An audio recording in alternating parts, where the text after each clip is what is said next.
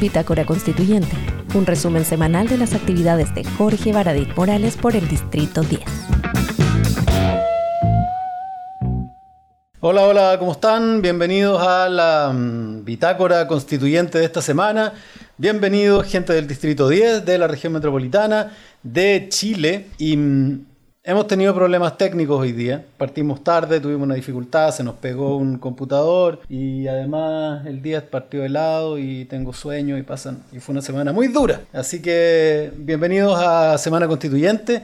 Y vamos a comenzar de inmediato con el informe de esta semana que estuvo muy dura, estuvo muy compleja. Vamos a comenzar a compartir lo que pasó esta semana, que es la número 19 del 8 al 13 de noviembre. Y fue una semana donde pasaron cosas muy interesantes, muy complejas. Les dieron ganas de golpearme a, los señores del otro lado. Así que le vamos a pedir de inmediato a Ramón Vadillo que nos ilustre qué pasó esta semana 19. Vamos, Juanín.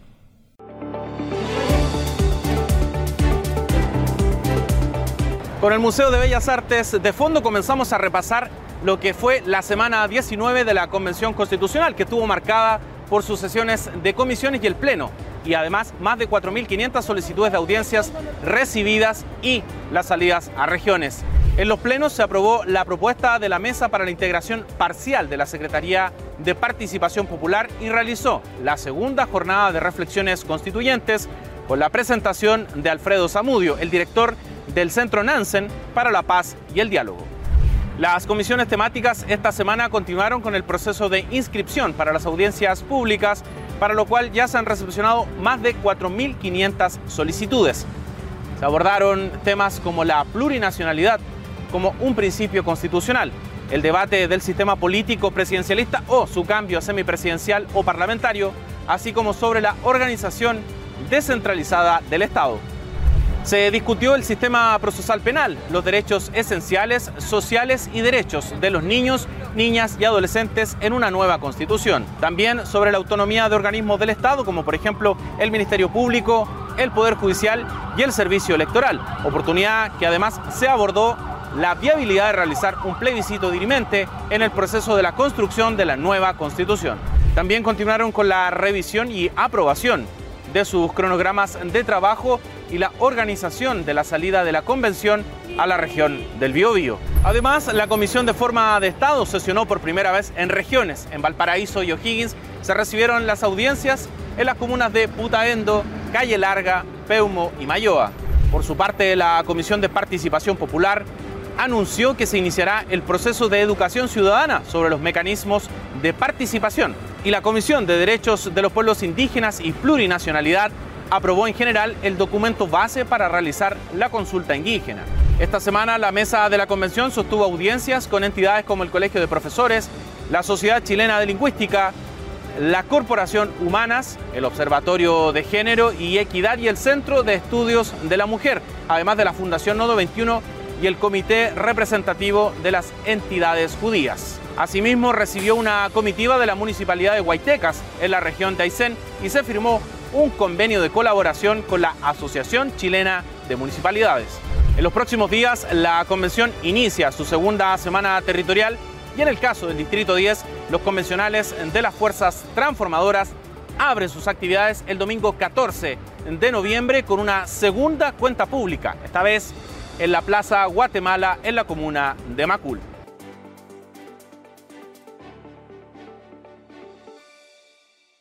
Bueno, esta fue una, semana en particular muy trabajada en las comisiones. el lunes 8 de noviembre tuvimos la segunda comisión transversal de participación popular. Ustedes saben que las comisiones temáticas, recuerden, las temáticas son las que ven los temas de derechos, la constitución misma. Y existen las comisiones transversales que son como la de participación, la de ética, la de pueblos originarios, que son las que ven temas paralelos para el funcionamiento de la, de la convención misma. En este caso, pertenezco a la Comisión Transversal de Participación Popular que tuvo recién la segunda comisión y se generaron subcomisiones. En la subcomisión de plataforma estoy con Yoconda Navarrete, con Elisa Justinianovich y Tana Madriaga y además hay una de metodología y mecanismos y otra de comunicación y educación popular. Para que se entienda más o menos, además de nuestra pega haciendo la constitución, en esta comisión va a haber unos encargados de los mecanismos, por ejemplo, las iniciativas populares de norma que están corriendo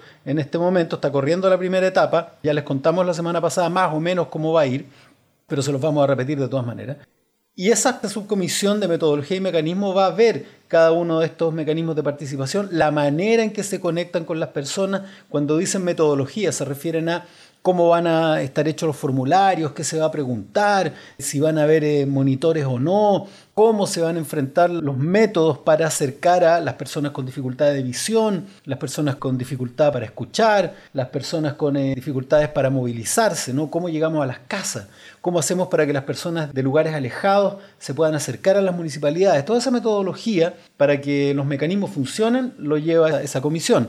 Luego la de plataforma, formulario de registro público, son las tecnológicas. De qué manera se resuelve la plataforma, cómo se levantan los formularios, cómo se levantan las iniciativas, las aplicaciones, los mecanismos de participación que van a través de, las plataformas. Y la de comunicación y educación popular tiene que ver con de qué manera educamos a todo el mundo en la manera en que se participa en iniciativa popular de norma, en la manera en que se participa en los cabildos y asambleas a través de la plataforma, cómo se utiliza la plataforma, todo aquello y más comunicación, que es de qué manera damos a conocer públicamente a través de los medios, cómo hacemos notas de prensa, cómo armamos folletos, qué sé yo, para los territorios, para las personas que están en, redes sociales, etc. Ese día se armaron estos grupos y comenzamos a trabajar con urgencia. De hecho, tuvimos reuniones extraordinarias porque plataforma no está terminada, la estamos trabajando día a día, tomamos la decisión para que esto parte el día 22. Luego de eso, salimos a dar un punto de prensa. A las 6 de la tarde dimos un punto de prensa sobre mecanismos de participación popular. Y lo que quedó claro es que las primeras dos semanas, a partir del 8 de noviembre, van a ser para educar, sobre todo ahora en Semana Territorial, para informar a la gente sobre el mecanismo de iniciativa popular de norma y para que todos ustedes no tengan duda de qué manera pueden, pueden participar. A partir del día 22, ojo, 22 de noviembre, vamos a tener plataforma lista para que desde el 22 hasta más o menos el 30 de enero, ahí lo vamos a informar bien, ustedes puedan participar enviando a través de la plataforma digital las iniciativas populares de norma. Después va a venir el periodo a partir del cual se cierran la recepción y nosotros comenzamos a deliberar, a votar y a incluir o no esas iniciativas en la discusión de la convención. Recuerden bien, desde el 8 al 22 ustedes van a pensar qué les parece, cómo participo, qué sueño tengo para el país.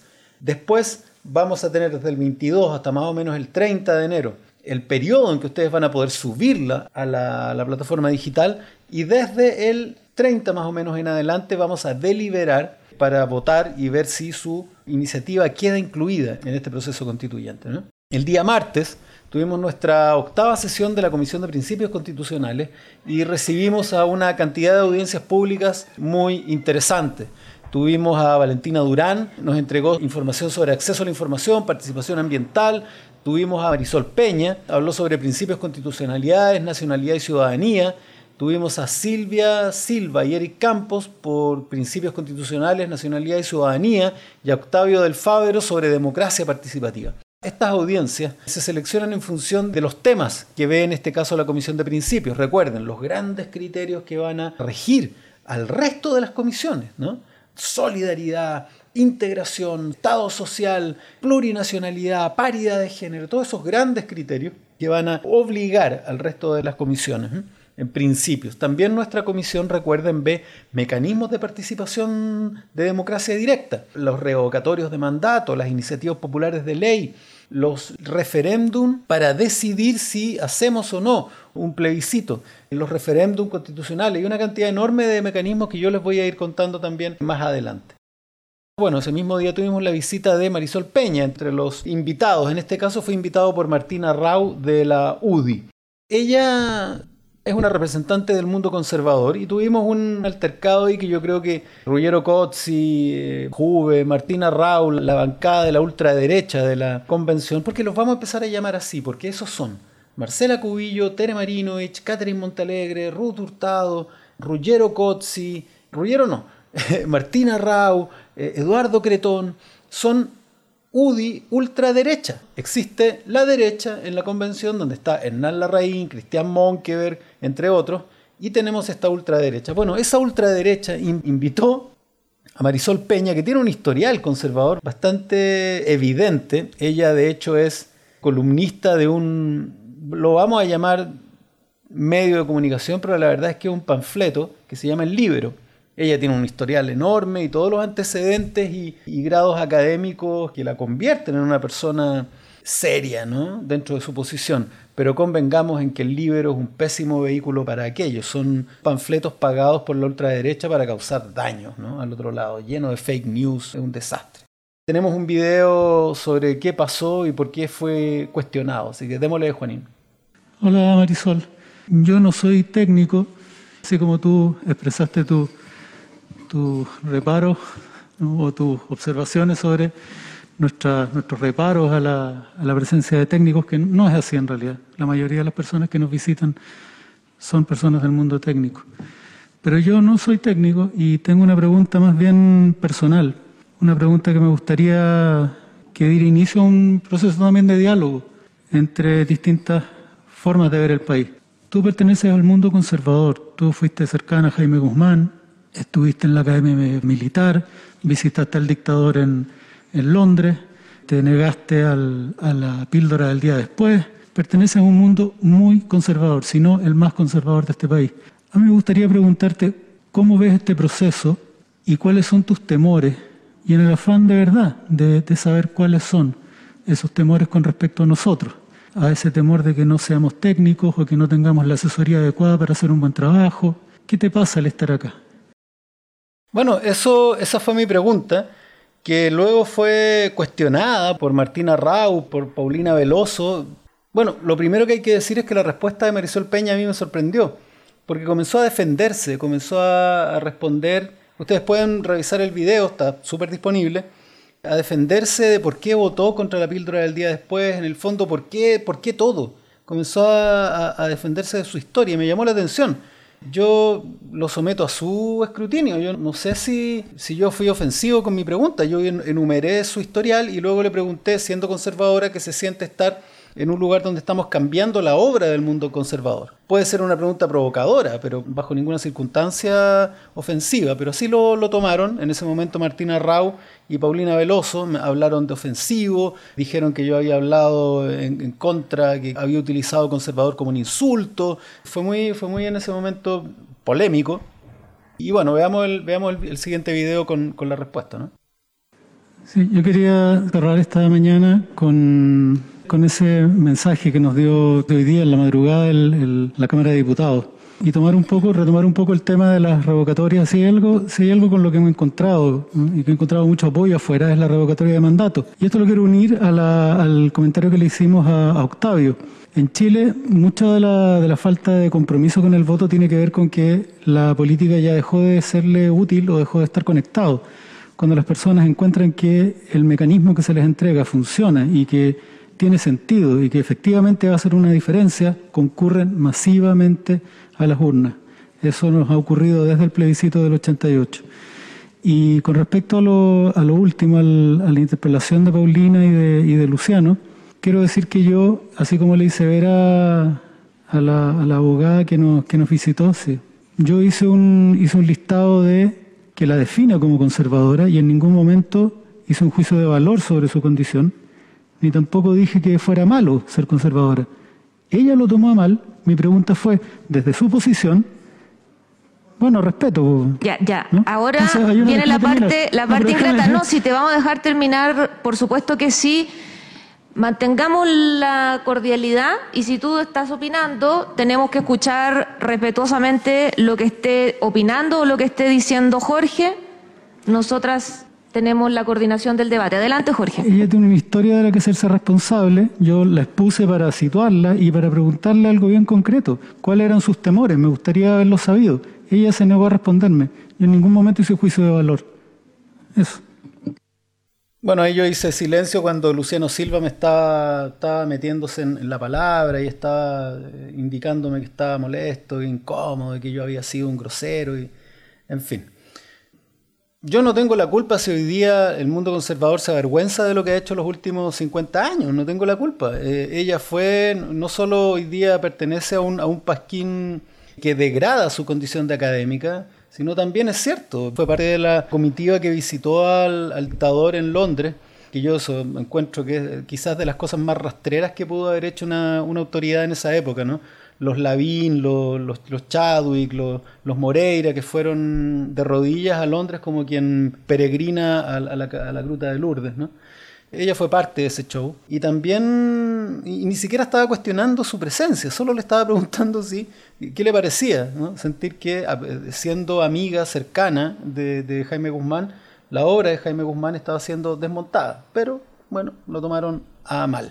Sigamos. Ese día miércoles, el 10 de noviembre, el día siguiente, fue la novena sesión de Comisión de Principios Constitucionales y tuvimos unas audiencias públicas maravillosas. Tuvimos primero a Salvador Millaleo, que nos habló sobre plurinacionalidad, tuvimos a Francisco Claro, que nos habló sobre la verdadera libertad, donde él mencionó que si no hay igualdad económica, no hay real libertad. Esto se da muy claro en nuestro país cuando te dicen que hay libertad para elegir la educación de tus hijos, hay libertad para elegir el colegio que tú quieras. Sí, claro, si yo gano 500 lucas y quiero ir a un colegio que me cobra 900 mil pesos el mes, no es tan libre, ¿no? La cosa no es tan libre. Si no hay igualdad, si no hay justicia social, no hay libertad. Es así de falso, punto. Los que te venden la libertad, neoliberales que te venden libertad, están mintiendo. El neoliberalismo funciona con mercado extremo. ¿Qué significa mercado? Que hay gente que compra y por oferta y demanda es imposible que todo el mundo tenga acceso a lo mismo. Hay escalas, ¿no? Hay cosas caras y cosas más baratas. Si hay cosas más baratas, bueno, alguien va a distinguir para sacar eso mismo un poco más caro con un servicio de mejor calidad y así está de eterno, más de relojes que valen desde 500 pesos hasta relojes que valen 5 millones de pesos llévenlo eso al terreno de los derechos, a la salud, por ejemplo. Salud de 500 pesos o de 5 millones. Educación de 500 pesos o de 5 millones. No todo el mundo puede tener acceso a ese, a ese reloj que funciona el descueve, que no se raya, que no se gasta. Entonces no hay libertad, es mentira que hay libertad. Bueno, Salvador Millaleo nos habló sobre plurinacionalidad y ahí hay, un, hay una reflexión maravillosa que dice que la igualdad no basta. Porque alguien dice, oye, ¿por qué tenemos que andar cambiando los derechos y privilegiando, por ejemplo, privilegiando entre comillas, a los mapuches o a los pueblos originarios. La verdad es que nadie está privilegiando a nadie. Lo que se está buscando es que los distintos grupos de este país, que pueden ir desde las diversidades sexuales hasta la gente más pobre, hasta los pueblos originarios, personas con discapacidades, cada uno de esos grupos, que es una cantidad enorme de grupos discriminados, invisibilizados históricamente, tiene necesidades particulares. Y no basta decir que todos están bajo la misma justicia. No basta. Porque de todas maneras las personas de pueblos originarios son discriminadas, las personas de las diversidades sexuales son discriminadas, los trabajadores son discriminados. Los distintos grupos necesitan, no son preferencias, son derechos específicos, promociones, actitudes del Estado favorables para poder alcanzar distintas formas de promoción social de manera que se alcance la igualdad. Eso fue maravilloso. También estuvo Sebastián Burr, que también fue invitado por la bancada de la ultraderecha y nos habló sobre lo maravilloso que es el modelo.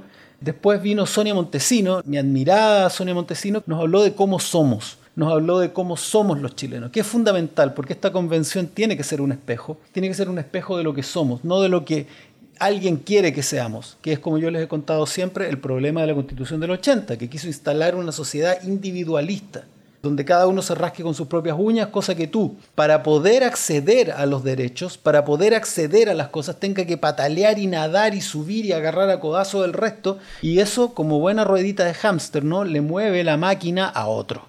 Finalmente eso es lo que pasa. Corriendo detrás del desarrollo personal, le mueves la ruedita a otro. Ejemplo claro ahí, las AFP, ¿no? Donde tu trabajo termina en los bolsillos de Luxich para sus grandes inversiones, donde el que gana millones y millones de dólares es él y tú después de 20 años recibes una pensión de miseria. Esa es la verdad también.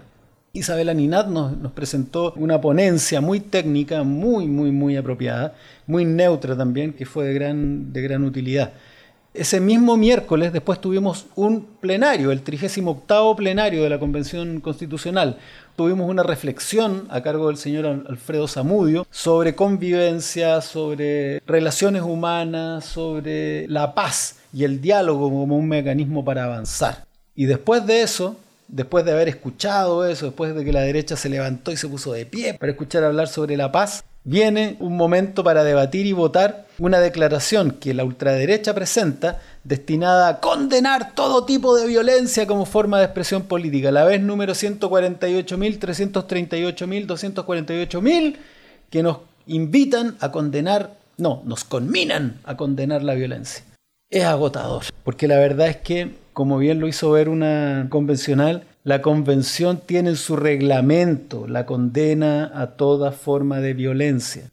Y esta declaración era una trampa, por supuesto, porque si la aprobamos aparecemos dándole el punto a la ultraderecha y si no la aprobábamos porque nos parecía que era incompleta, como a mí, me parece que es incompleta, terminamos saliendo en la portada de la segunda y en todos los noticiarios, ¿no? La convención no rechaza la violencia, no importan las razones que demos. Y mm, fue un momento bien complejo porque al final lo que ocurrió es que con independientes no neutrales, el FA, el apoyo del colectivo socialista, estamos por apoyar otra que se presentó después. No, la verdad, digamos la verdad, se presentó ese mismo día en la mañana, con el objetivo de tener alternativas. Está esta, la de la ultraderecha, donde habla en, neutro sobre la violencia como forma de expresión política, y está una más explícita, donde además de condenar la violencia, hablamos de la violencia de género, la violencia social, la violencia contra el pueblo mapuche que tiene su territorio militarizado, la violencia también, digámoslo, contra los colonos y los chilenos de la zona de la Araucanía, que también están sufriendo por la ineptitud y violencia del gobierno, porque es el gobierno el llamado a solucionar el problema de la Araucanía, y no lo hace porque tiene comprometida plata, empresarios ahí. La violencia también de carabineros y las Fuerzas Armadas durante el estallido social y hasta el día de hoy. Muchas formas de violencia explicitadas y nosotros estamos esperando votar esa, que es más honesta, digámoslo. Así que después de un, largo proceso terminó cerrándose la discusión porque se acabó el tiempo y vamos a votar ya eso en, en una o dos semanas más porque se viene la semana territorial y después viene sesionar en regiones. Algo importante que pasó fue que votamos una propuesta que consistió en una pequeña ceremonia muy austera para entregarle el informe de verdad histórica reparación integral y garantías de no repetición que desarrolló la Comisión de Derechos Humanos a toda la Convención. Un momento solemne, muy tranquilo, austero, eh, interno, para dar cuenta de algo que era importante para la convención. La convención está compuesta por todos los grupos posibles de chilenos y lo que hay que reconocer es que todos esos pueblos, de todas las posibilidades y formas de ser chilenos, han sufrido violencia, violación de sus derechos humanos desde los pueblos originarios hasta los trabajadores, las mujeres, de manera que para, para esta mm, convención, aunque a algunos les moleste, ¿no? que ya hemos entrado en ese tema, es fundamental, porque los derechos humanos no solamente son el palo de un paco en la cabeza, los derechos humanos son derecho a otros aspectos, ¿no? el derecho a la vivienda, el derecho a la información, teniendo un país donde existen solo dos consorcios de diarios, el Mercurio, que es dueño de todos, los, casi todos los diarios regionales, la tercera, Copesa, ¿no? que son dueños de radio, dos consorcios que son dueños de todas las radios, y casi todos son conservadores. Entonces no hay derecho al acceso a la información plural. Por ejemplo, para dar solamente dos datos. Después del día jueves, tuvimos la décima sesión de Comisión de Principios Constitucionales, donde recibimos la audiencia la Boaventura de Sousa Santos, que habló sobre plurinacionalidad y multiculturalidad. Él nos habló desde Portugal y nos dio una presentación maravillosa, donde nos dijo que en el mundo Chile era el país de la esperanza, el país donde su propio pueblo estaba decidiendo el país en el que quería vivir, una cuestión y nos dio también un dato que sí nos, nos golpeó y nos descorazonó. ¿no? Él nos deseaba mucha fuerza porque éramos el único país que él sabe, o del que él tiene noticia, que está llevando adelante un proceso constituyente bajo un gobierno que está en contra de ese proceso, ¿no? que eso era muy raro, porque cuando se producía el, fenómeno constituyente, eh, regularmente era la institucionalidad que acompañaba esto. En fin, estamos sufriendo día a día, la verdad.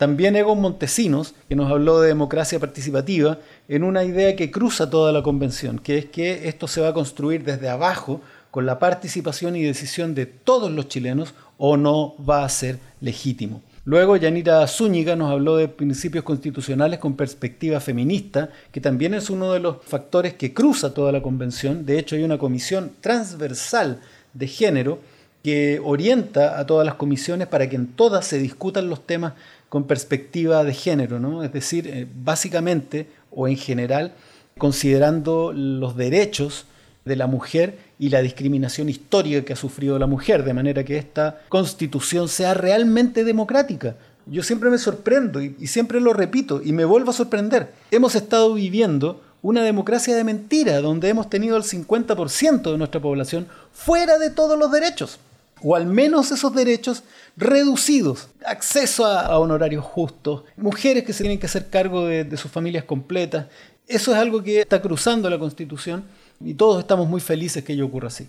Luego Pablo Soto nos habló del Estado social de derecho también en una presentación magistral donde nos explica qué significa un Estado social de derecho, cómo asegurarlo, cómo garantizar los derechos a las personas, por ejemplo, uno que está clarísimo que, va a ir, que es el derecho a la salud, el derecho a la educación, el derecho a una previsión justa, ¿no? que te permita vivir, no la porquería que tiene hoy día la, mayoría de la población y hablamos sobre el cronograma de esta comisión en terreno. Y hubo una discusión ahí porque originalmente por seguridad se había recomendado que la comisión en la que está Elisa Loncón, la, mía en Elisa, es compañera mía en la Comisión de Principios Constitucionales, y íbamos a viajar a la zona de Curanilahue, que es una zona en los alrededores donde se produjo los últimos hechos de, de violencia en la Araucanía. Entonces cuando recomendaron no hacerlo, la verdad es que hay que decirlo, desde la bancada de la ultraderecha, entre Martina Rau y otros, como Luciano Silva o Paulina Veloso, prácticamente dijeron que éramos unos cobardes por no ir, que éramos unos cobardes y, todo se redujo un poco al, ah, no son tan choritos para condenar la violencia y por qué no van a la zona de la Araucanía. No tiene que ver con ni con valor ni con nada, porque además no estamos en cuarto básico, ¿no? Donde uno le dice, cuá, cuá, gallina al que no hace lo que yo quiero. Tiene que ver con no empeorar una situación. En la zona se puede considerar una provocación que la convención vaya a sesionar a territorios que están en disputa, considerando también que hay sectores de lado y lado que están en contra de la convención. Los chilenos más radicalizados de, la zona de la Araucanía están absolutamente en contra de esta eh, convención comunista, bolivariana, chavista, eco-FARC, y también los sectores más radicalizados del levantamiento mapuche consideran que fue una transacción que se hizo y que tampoco es legítima. Entonces, ir a meterse allá es un absoluto contrasentido. Finalmente, vamos a ir a la zona, pero a sectores donde también esta cuestión tenga sentido, porque no se trata de ir a generar polémica, sino de ir a trabajar en la Comisión de Principios Constitucionales. El día 11 tuvimos un 39 plenario de Convención Constitucional para votar la Secretaría de Participación. Y esto es fundamental porque esa Secretaría Técnica es la que se va a hacer cargo de los mecanismos de participación. Acuérdense que yo participo en la Comisión de Participación. Nosotros vamos a fiscalizar el trabajo que haga la Secretaría. Esto es como, imagínense ustedes, que la convención, estoy bromeando por supuesto, decide que tenemos que entregarle autos a todos los chilenos. Estoy bromeando, por supuesto. Y, se forma dentro de la convención una comisión de constituyentes para vigilar que esto ocurra. Bueno, alguien tiene que hacer el trabajo y tenemos que traer mecánicos, gente especializada, personas que saben de automóviles y esa es la Secretaría de Participación, es Secretaría Técnica. Los convencionales de la comisión entregan la orientación política, administrativa, metodológica para que estas personas hagan su trabajo. Eso se votó, se aceptó el día jueves. En ese momento, desgraciadamente, nuevamente Ruggiero Cozzi, nuevamente la convencional Juve, sacaron el tema de Marisol Peña, ¿no? Rubiero Cozzi diciendo que poco menos que yo había pasado por encima y había ofendido a Marisol Peña. Vanessa Juve también, tratando de inflar algo que no tenía... Ustedes escucharon mi pregunta, por favor, ¿no? Pero de todas maneras quiero compartir mi respuesta a esta encerrona que ese día me hizo la, la ultraderecha. Vamos, Juanín. Tiene la palabra enseguida sobre la cuenta el señor Jorge Baradit. Hola, buenas tardes a todos y todas. Primero, responderle a Rogero Cozzi su interpelación.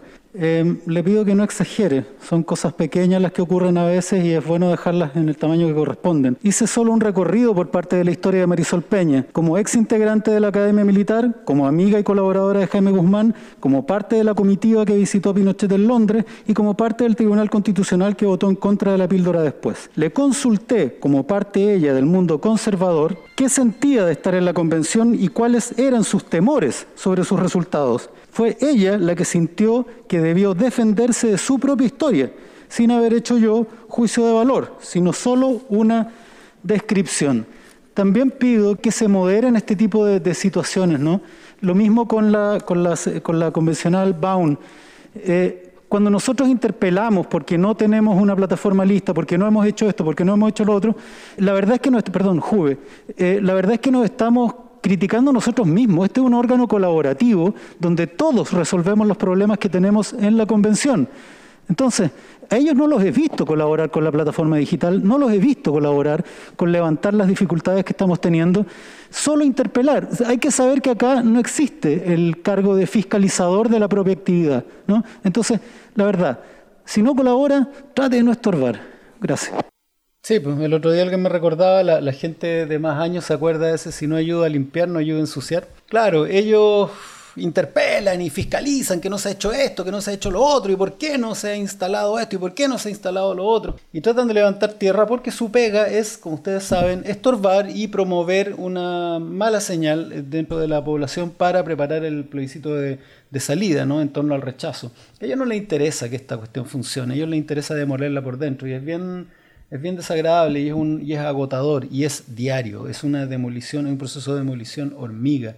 Hoy día en la mañana, desgraciadamente, en una asamblea, una persona mayor me interpeló y me dijo, ¿qué pasa? Que solo se están subiendo el sueldo y, no trabajan nada. Y, es como una derrota, ¿no? Es una derrota ver que las personas están consumiendo basura a través de redes sociales y a través de medios de prensa y nosotros tenemos posibilidades muy bajas de comunicar todo lo que estamos haciendo frente a lo que podemos hacer como convencionales en estos mecanismos, en las semanas territoriales, lo que puede hacer la radio Bio, Bio o el diario El Mercurio es abrumador, ¿no?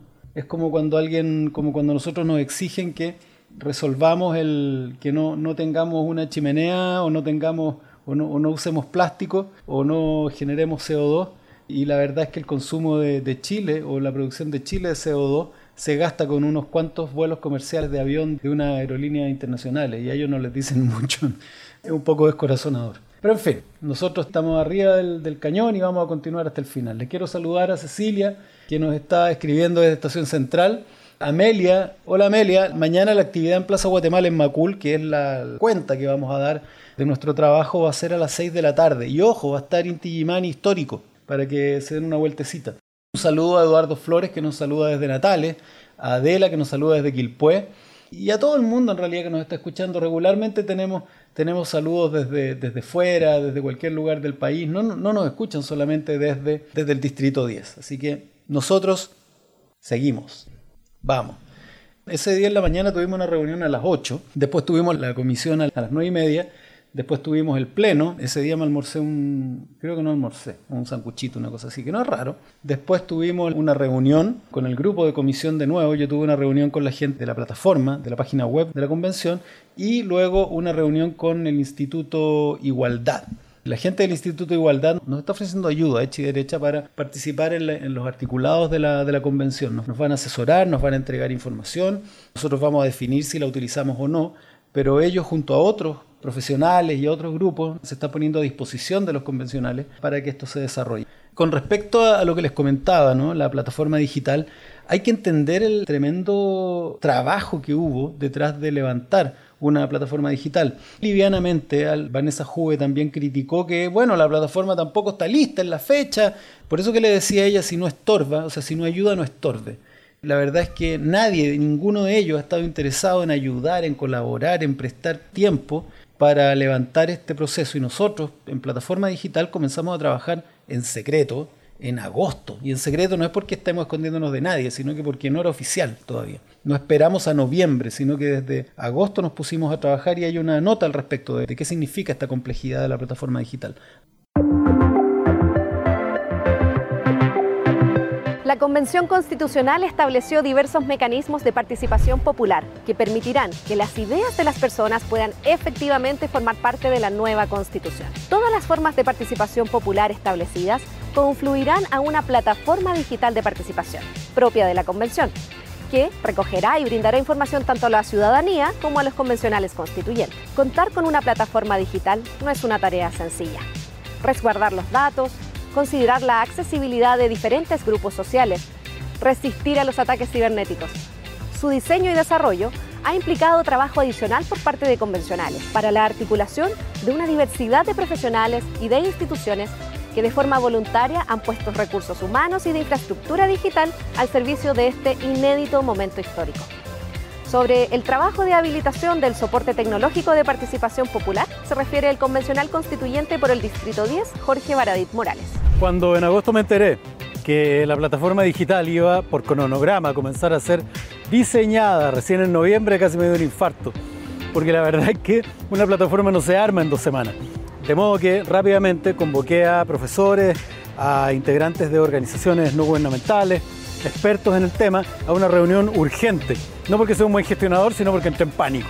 Y tuvimos así la disposición de la USACH, de la Universidad de Chile, de la Universidad Católica, de Chile de Constituyo, de Democracia Viva, de todas las organizaciones que te puedas imaginar, eh, para conversar ad honorem, regalando tiempo de noche por chat para rápidamente estructurar, diseñar una plataforma digital que ordenara todas las, eh, todos los mecanismos de participación, todas las instancias en que las personas se iban a relacionar, porque había algo que por lo menos yo tenía claro.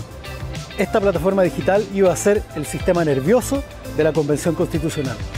En los mecanismos de participación popular existen dos grandes categorías, una de participación individual y otra de participación colectiva. La participación individual contempla tres mecanismos. El primero de ellos es la iniciativa popular de norma, donde una persona o un grupo de personas presenta una propuesta de materia constitucional que previo al apoyo o patrocinio de parte de otras personas puede ser considerado en las comisiones temáticas de la convención y eventualmente en el pleno. Un segundo mecanismo son las audiencias públicas, en donde personas, organizaciones, expertas o expertos en diversas materias solicitan un espacio para exponer sus perspectivas o puntos de vista sobre los temas que se debatirán en la convención. El tercer y último mecanismo de participación popular individual son los foros deliberativos, donde personas convocadas aleatoriamente discutirán para así entregar insumos sobre el tema que se debatirá en la convención. Por otra parte, la participación en formato colectivo consta de tres instancias, partiendo por los cabildos comunales, que son reuniones locales organizadas desde los municipios, con el fin de recoger planteamientos y propuestas de parte de vecinas y vecinos. Un segundo mecanismo colectivo son los encuentros autoconvocados, que en este caso prescinden de instituciones mediadoras y buscan que se organicen reuniones ciudadanas por iniciativa autónoma. Finalmente, se implementarán jornadas nacionales de deliberación, que serán diálogos ciudadanos abiertos que se realizarán de manera simultánea en todo el país en un día feriado para que pueda concurrir una gran cantidad de personas. Nosotros teníamos que ser, de alguna manera, eh, el megáfono como plataforma digital de lo que estaban debatiendo y deliberando alrededor de todo Chile los cabildos y además ser el repositorio, porque no se podían perder, las actas de los cabildos y las asambleas que se realizaron en las plazas y en las calles de Chile durante el estallido social. Esta plataforma estuvo trabajándose día y noche a lo largo de ocho reuniones efectivas realizadas en secreto porque éramos la comisión pirata eh, que estaba funcionando fuera de todo cronograma para finalmente ahora, a principios de noviembre, entregar todo ese trabajo que habíamos realizado a la Comisión de Participación y poder hoy día estar en condiciones de comunicarle a todo el país que tenemos ese sistema nervioso, que vamos a poder conversar con todo el país y que el país va a poder conversar con, nosotros a través de este, de este teléfono, de este, de este espacio digital, de estos eh, cabildos virtuales que pueden estar en la plataforma digital.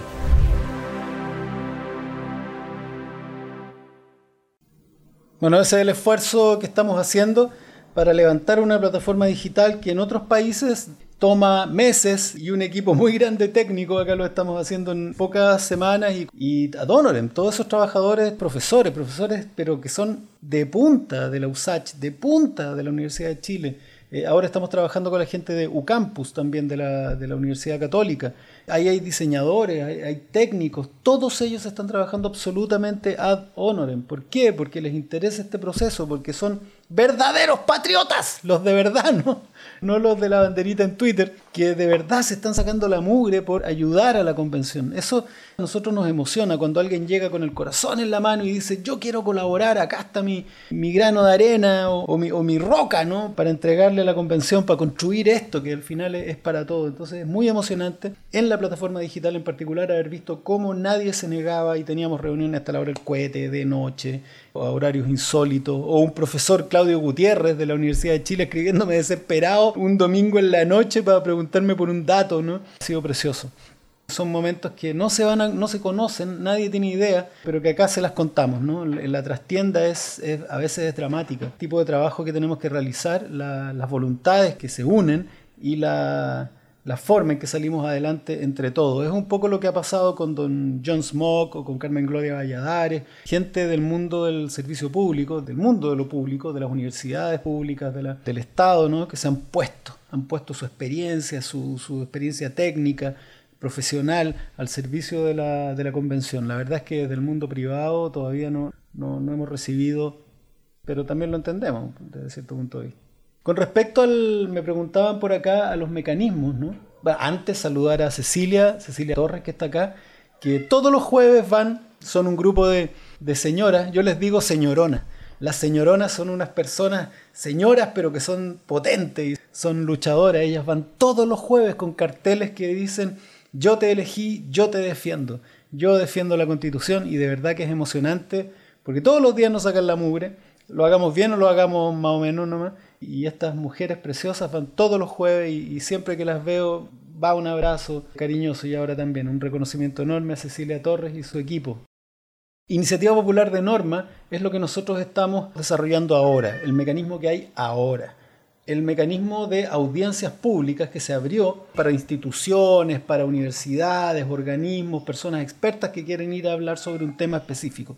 Y hay, la verdad es que hay mm, comisiones como la de medio ambiente, que tiene entre 1.800 y 2.000 solicitudes de audiencia. No vamos a ver ahí cómo, cómo lo hacemos. Nosotros tenemos solamente como 700 audiencias, tampoco vamos a dar abasto, ¿no? Vamos a ver también cómo absorber todo eso. Y lo que está funcionando ahora, y que partió el 8, como yo les expliqué, y se extiende hasta el día 21, es la iniciativa popular de norma. Hasta el día 21 tienen ustedes para pensar, darle vuelta, qué quiero cambiar en el país, en salud, en educación. Después, a partir del 22, vamos a tener la posibilidad de subirlo a la plataforma digital. Pero la verdad es que aquí Paulina lo cuenta mucho, mucho mejor. Así que démosle, Juanín. ¿Tienes un sueño para el Chile del futuro? ¿Quieres verlo escrito en la nueva constitución? La iniciativa popular de norma busca que esos sueños sean traducidos a un lenguaje constitucional para que las propuestas ciudadanas puedan ingresar su discusión al seno de la convención. Ya se abrió el periodo de iniciativa popular de norma. Este se desarrollará en tres etapas. La etapa 1 partió el lunes 8 de noviembre y se extenderá hasta el domingo 21. Es un periodo de promoción del mecanismo. A través de módulos educativos ciudadanos se busca socializar en un lenguaje claro y sencillo qué son las iniciativas populares de norma. Este es un espacio para resolver dudas, para preparar las propuestas. ¿Ya tienes una propuesta de iniciativa popular de norma escrita? Entonces estás listo para la etapa número 2, que va desde el lunes 22 de noviembre y hasta el 22 de enero. Es el periodo en el que las propuestas van a ingresarse a la plataforma digital de participación popular de la Convención Constitucional.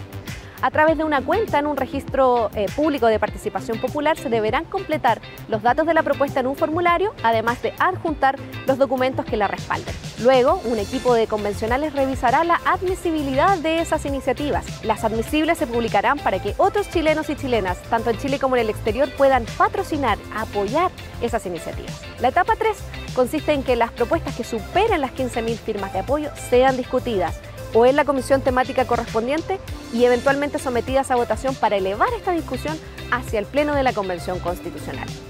Y así concretar el ingreso definitivo de un texto a la nueva Constitución. Que la historia no te pase por el lado. Infórmate, organízate y participa.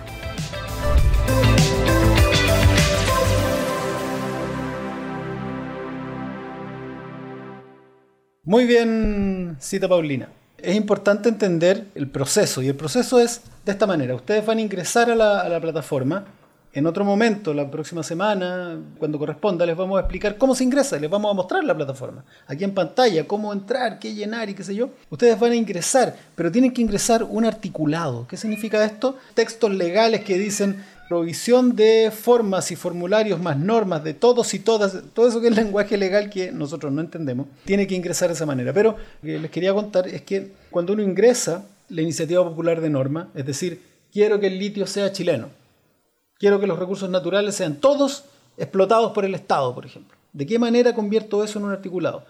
Eso ingresa si consigue las 15.000 firmas, que no es difícil porque es apretar un botón y es nacional, desde Arica hasta hasta Punta Arena. Yo tengo tweets que tienen más de 15.000 likes, así que no, va a ser difícil. Primero tiene que declararse admisible, porque si alguien dice quiero reponer la pena de muerte o quiero que las personas, no sé, pues que la pedofilia sea castigada con mandar el, cuerpo a la luna, bueno, no se puede, ¿no? Entonces, porque va en contra de tratados internacionales de derechos humanos y cuestiones que no nos vamos a saltar. Entonces, cuando se declara admisible, esto pasa a una pizarra en la plataforma, un espacio donde van a estar todas. Uno va a poder mirarlas, va a poder elegir ¡pac! y le va a poder hacer clic. Después, cuando es aceptada, porque tiene 15.000 firmas, pasa a la comisión. Por ejemplo, en este caso, quiero que todos los recursos naturales sean nacionalizados y explotados por el Estado. Va a pasar a la comisión de medio ambiente y modelo económico. Ahí lo van a discutir esa comisión y la va a pasar al Pleno. ¿Qué es el Pleno? Todos, los 155, que hoy día están divididos en comisiones, cuando nos juntamos todos, eso se llama Pleno. Entonces ahí después, cuando la despacha la Comisión de Medio Ambiente al Pleno, ahí en el Pleno los 155 votan y esa iniciativa puede quedar incorporada en la Constitución. Aquí me preguntan eh, si se pueden patrocinar o firmar varias iniciativas de norma. Amelia, podemos levantar siete, siete iniciativas de norma y podemos votar por siete.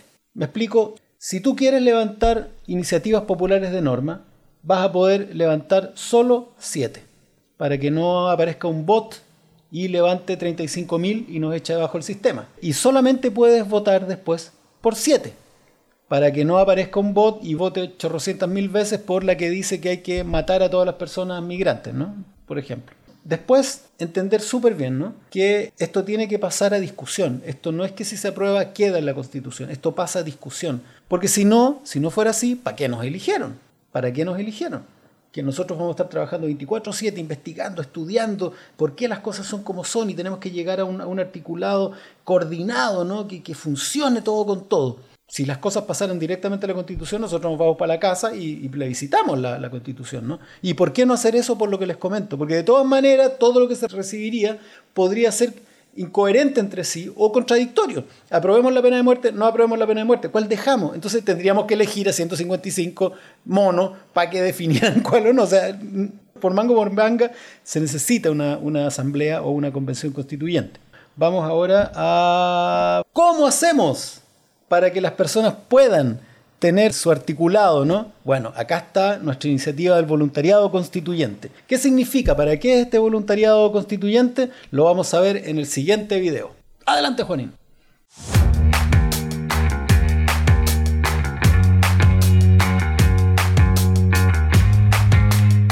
Los vecinos y vecinas del Distrito 10 tienen muy claro lo que quieren para la nueva constitución con tu ayuda podemos convertir sus propuestas y sus sueños en normas constitucionales. Súmate a nuestro voluntariado constituyente, no te quedes fuera. Ayúdate a darle forma jurídica a las ideas y anhelos del pueblo de Chile en la forma de iniciativas populares de normas. Súmate a nuestro voluntariado constituyente. Hay muchísimas iniciativas, hay muchísimas organizaciones que ya están trabajando en sus propuestas, que tienen muy claro qué quieren para la nueva constitución y hoy día necesitamos ayudar, poder ser canal de que esas instancias queden con el lenguaje correcto para que puedan ser ingresadas y puedan ser discutidas por la convención. Te invitamos, te necesitamos, estamos muy atentas y las estamos esperando. Ellos tienen sueños, ellos tienen esperanzas y tienen propuestas, pero tú los puedes ayudar a convertirlas y a llevarlas al lenguaje que corresponde. Te lo pedimos, es la forma en que puedes colaborar en este proceso constituyente que la historia no te pase por el lado. Únete a nosotros. Eh, qué bonito.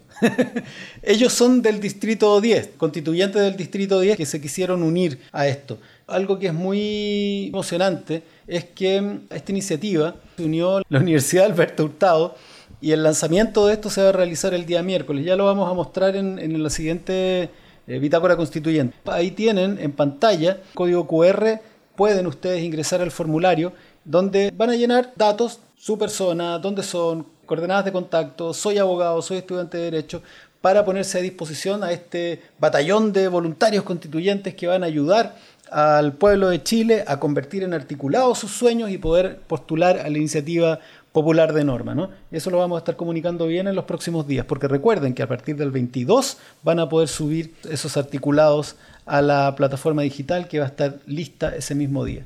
¿Qué se viene? La semana 20 es territorio constituyente. Vamos a estar viajando. La comisión de, participación, la comisión, perdón, de principios va a estar en la zona de Curanilahue, Arauco, eh, por ahí por, eh, eh, vamos a llegar a Concepción y nos vamos a estar moviendo por esa, por esa zona. Así que infórmate, seguramente la municipalidad va a estar informando sobre los lugares que, donde vamos a estar sesionando y puedes pedir tu audiencia puedes eh, participar también en, esas audiencias, puedes ir a, ver una audiencia y, nos puedes abuchar o nos puedes aplaudir o nos puedes hacer preguntas también, ¿no? Así que esta es una instancia de descentralización porque queremos hacerlo bien.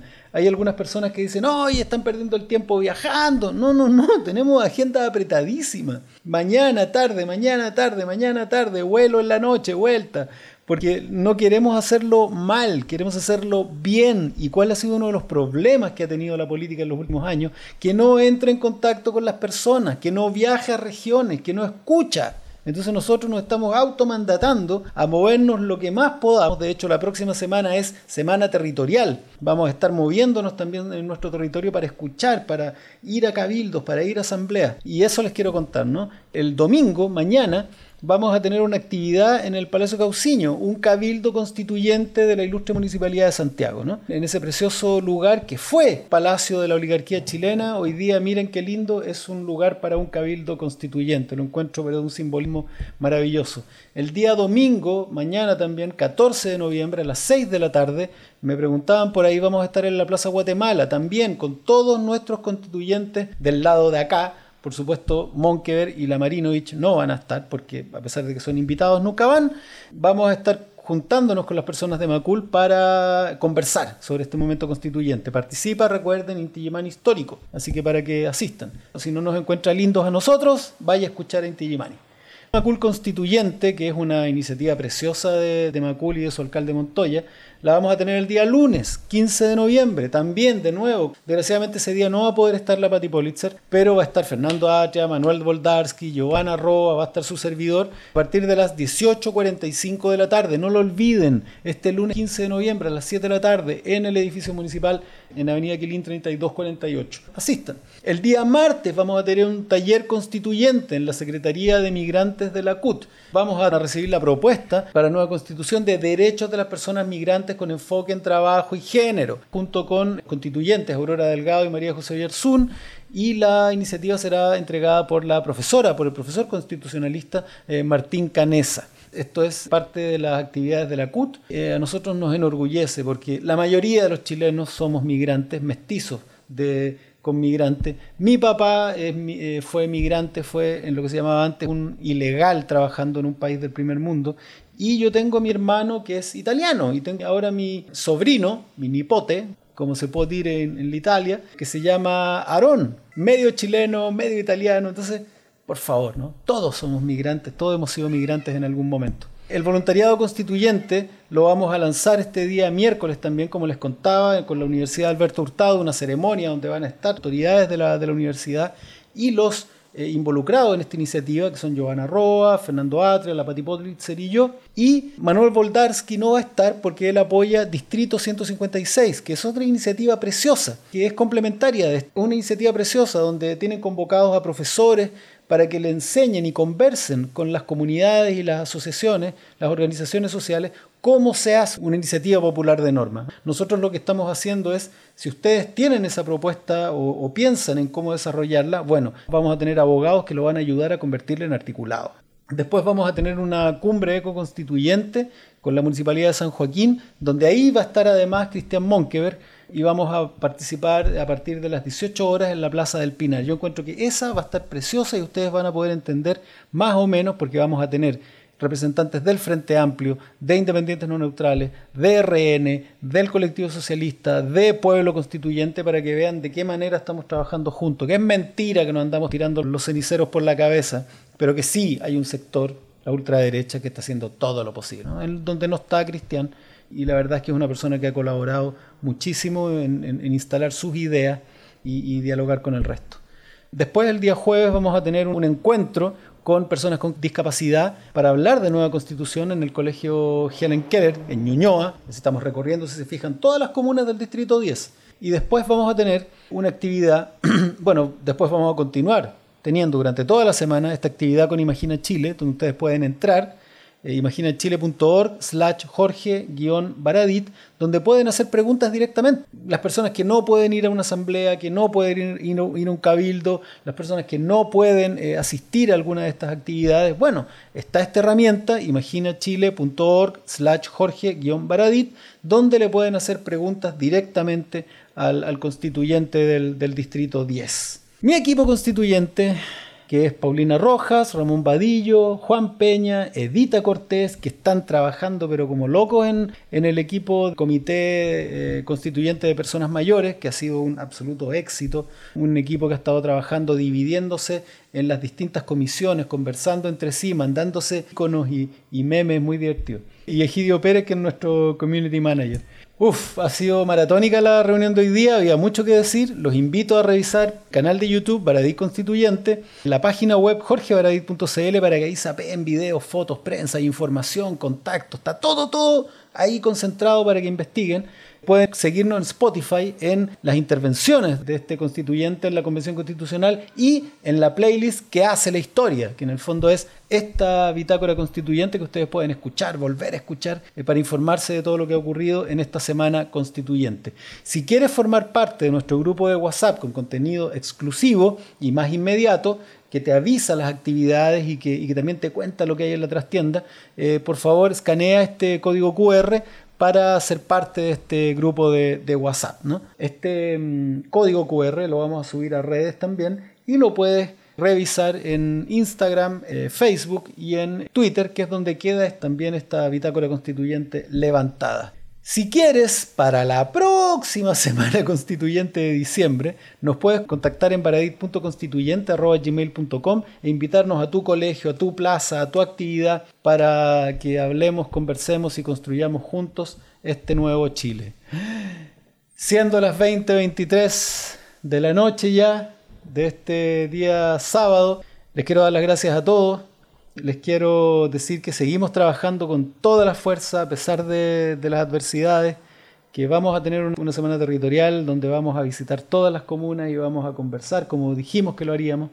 Una semana donde viajaremos también a una región complicada desde mi punto de vista, una región donde los mapuches y los, entre comillas, chilenos, porque los mapuches también son chilenos, los mapuches, los que no son mapuches, están sufriendo, pero no están sufriendo porque entre ellos se odian, están sufriendo porque este gobierno y este Estado, históricamente, ha sido un estúpido en manejar esa crisis y lo único que ha llevado es que la gente se empiece a matar y agredir entre sí.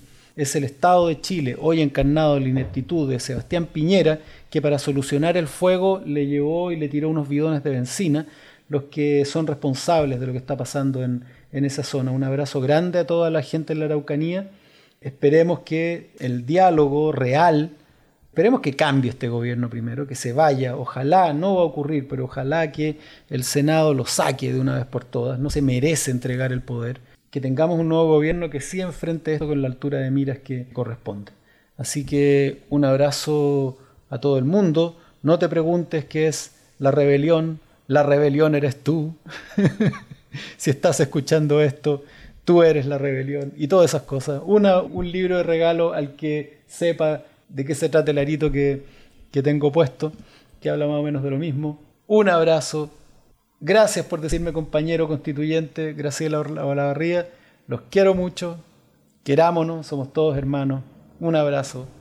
Que estén bien.